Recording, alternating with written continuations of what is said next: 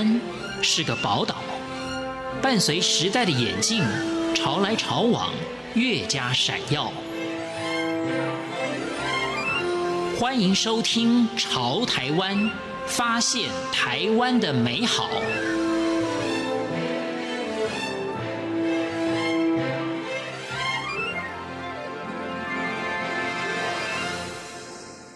各位听众朋友，您好，欢迎收听《潮台湾》，我是赵伟成。盒饭在台湾，我们管它叫便当。就餐时间吃个便当是省时方便的用膳方式。台湾街头的便当店更是三步一小家，五步一大家。而在这么竞争的便当市场上，要能撑个十来年，也算是不容易的事儿。便当除了要新鲜美味、营养可口，还得菜色多变，注重食安。更重要的是分量要足，价格合理。讲了这么多的条件，看来便当生意真的是不见得好做。可就有人乐在工作，越做越起劲。今天潮台湾介绍的就是一位原来服务于大饭店的粤菜师傅，自行创业之后经营私房便当料理的烹调职人阿青师傅李古清。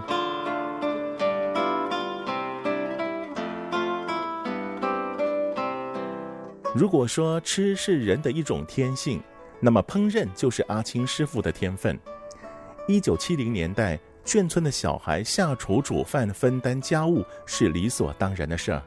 只是阿青师傅从小所煮的食物，就是比其他小孩多了几分功夫，多了几分滋味。我小时候很喜欢吃汉堡，我记得国小的时候吧，将近国中的时候，我不知道哪里去买汉堡那个那个面包啊，但是我会去买馒头。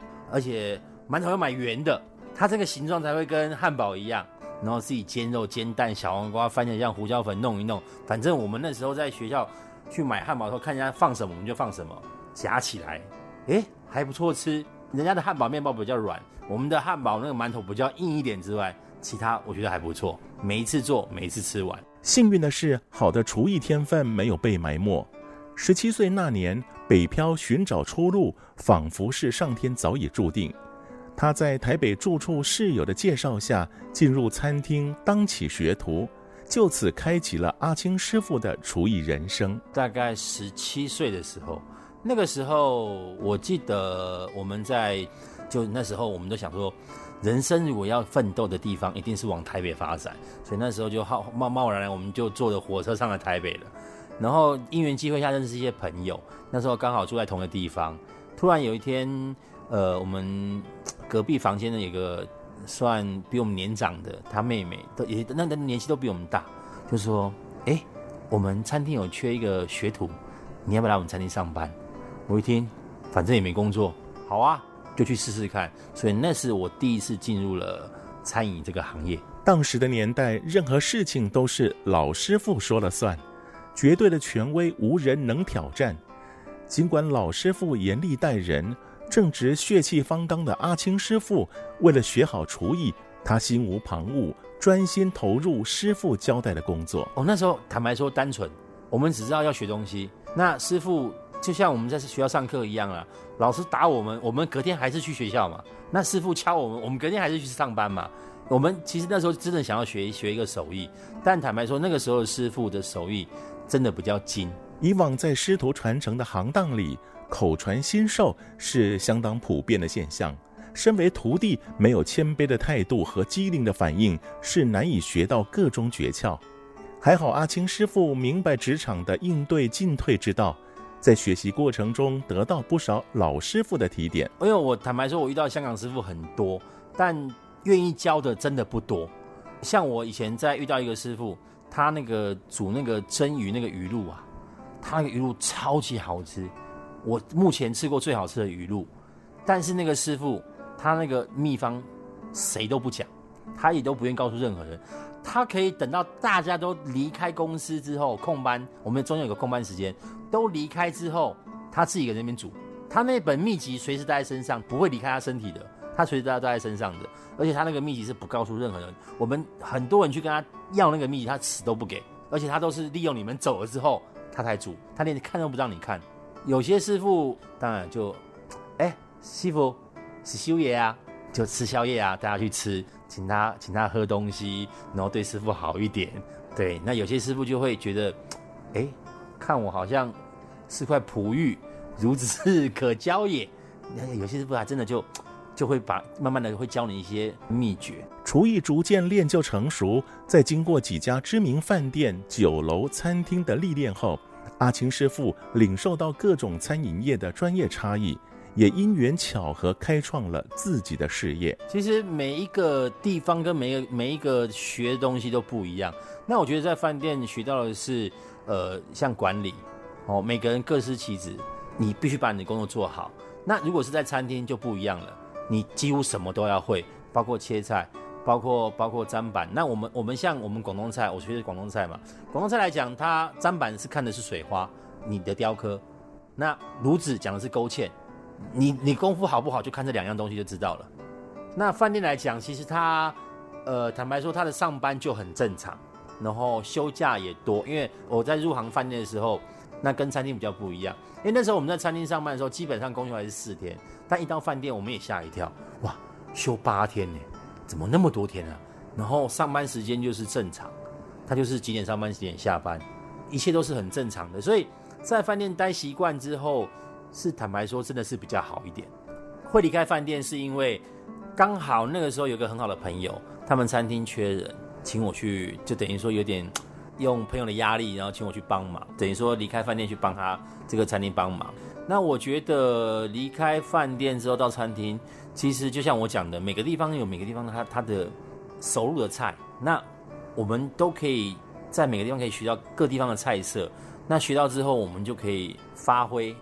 那后来是因为那时候餐厅收掉了，收掉之后刹那间突然没工作，然后那时候我常常会。自己做一些手工菜给朋友分享，那朋友就会说：“啊，你做这么好吃，不然你就自己出来卖好了。”其实就是朋友简单的一句话，然后也点刚好就这个 push 一下，然后我们就被点醒了。哎，那不然就自己出来创业好了。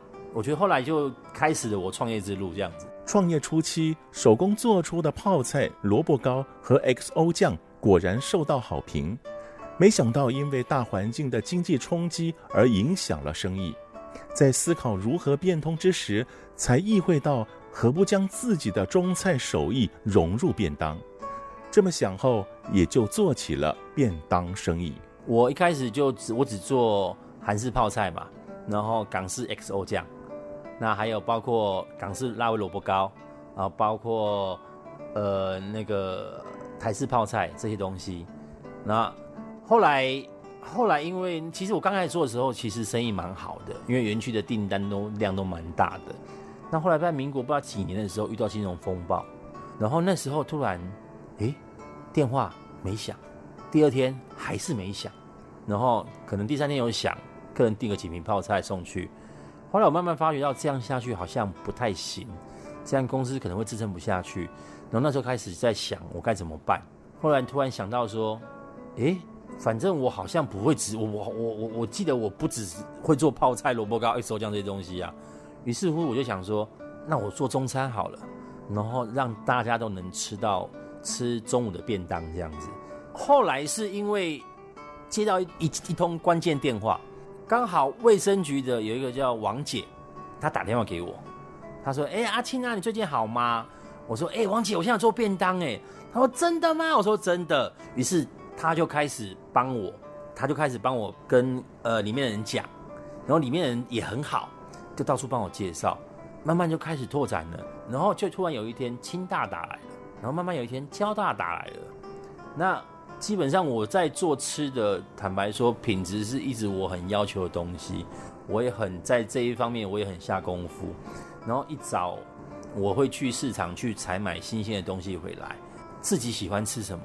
就给客人是什么？虽然推出五种菜色的便当就一鸣惊人，却让老顾客对他有超乎对坊间便当店的期待，总是希望阿青师傅能使出大招，将饭店名菜也能料理成便当菜。看似老顾客的过分要求，却也让阿青师傅有了想法。他研发新菜色，推出天天不同主配菜的便当。也接受国际会议要求特制的高等级便当订单，十多年来，阿青师傅成功的打响名号，也吸引电视美食节目陆续采访。那王姐后来提醒我一件事，她说：“阿青，我们都很喜欢吃你的便当，但是你只有五样，那你到第二第二个礼拜的时候，其实会有一点腻。”哎，这又启发了我的潜能，我又开始去想说：“哎，这样也对。”然后于是乎，我开始在想，我以前在饭店、在餐厅，我做过什么东西，我觉得好吃的，成本不要那么高的，然后又能够符合大众口味的东西，把它转化成主菜作为便当给客人。所以那个时候我就想了，大概将近有二十五种左右。那二十五种这样礼拜到礼拜五 run 下来，一个月下来，我发觉到，哎，这个 idea 也不错。为什么？因为当你礼拜从从比如说好从从现在八月一号到三十一号，你每天不一样的主菜，这样是可以。我后来发觉到，其实这可以去改变一个人的饮食习惯。因为一般人他们到便当店，你是习惯吃排骨跟鸡腿的人，你永远就是点排骨跟鸡腿，你不会你不会换的。那我觉得人的身体的健康的素质，它需要摄取各种的营养。所以，于是乎我就想说，好，那我就多想几个主菜。于是我就那个时候就开启了，哎，每个月把它抛到网络上，让客人去看，对，然后前一天订购，对，当天我都会准备多多多准备大概十个到二十个。那如果客人订完了就没了，这样也可以控制品质，也控制量，然后不浪费。成功不是一蹴可几，其中有贵人的帮忙，也有阿青师傅自己的努力。半夜采买食材，整备材料。下班试做新菜，搜集资料，这些都是他的日常。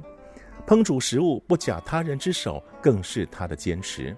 而这些过程，他的亲友也都看在眼里。他对料理的要求，然后也想给客人最好的东西，所以他什么都是亲力亲为，包括呃食物的采买。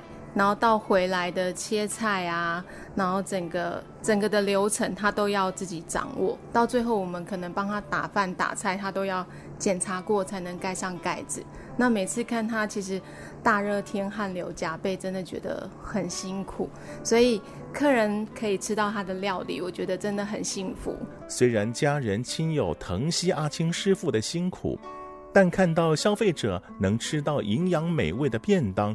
仍是为阿青师傅感到骄傲。他的优点，他会对食材很严格的挑选，对，然后还有他对一些调味料，他也都是有筛选过，对，所以客人吃他的东西，他可以，我们可以很安心，对，不会像外面的一些食安问题，对，不用担心这个。阿青师傅在事业有成之际，也不忘父亲的教诲。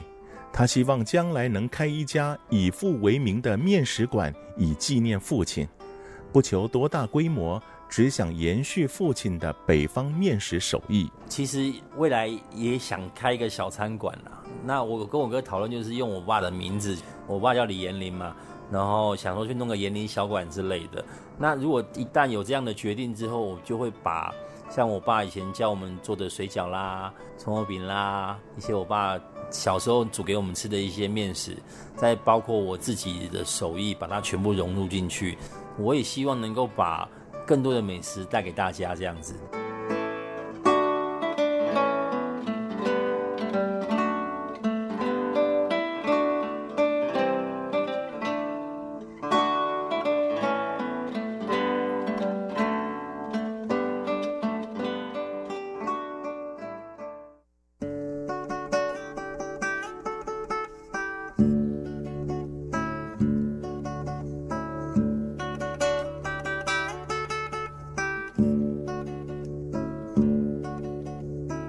阿青师傅入行二十多年，无论在哪个餐饮场域，都能烹调出有滋有味的料理。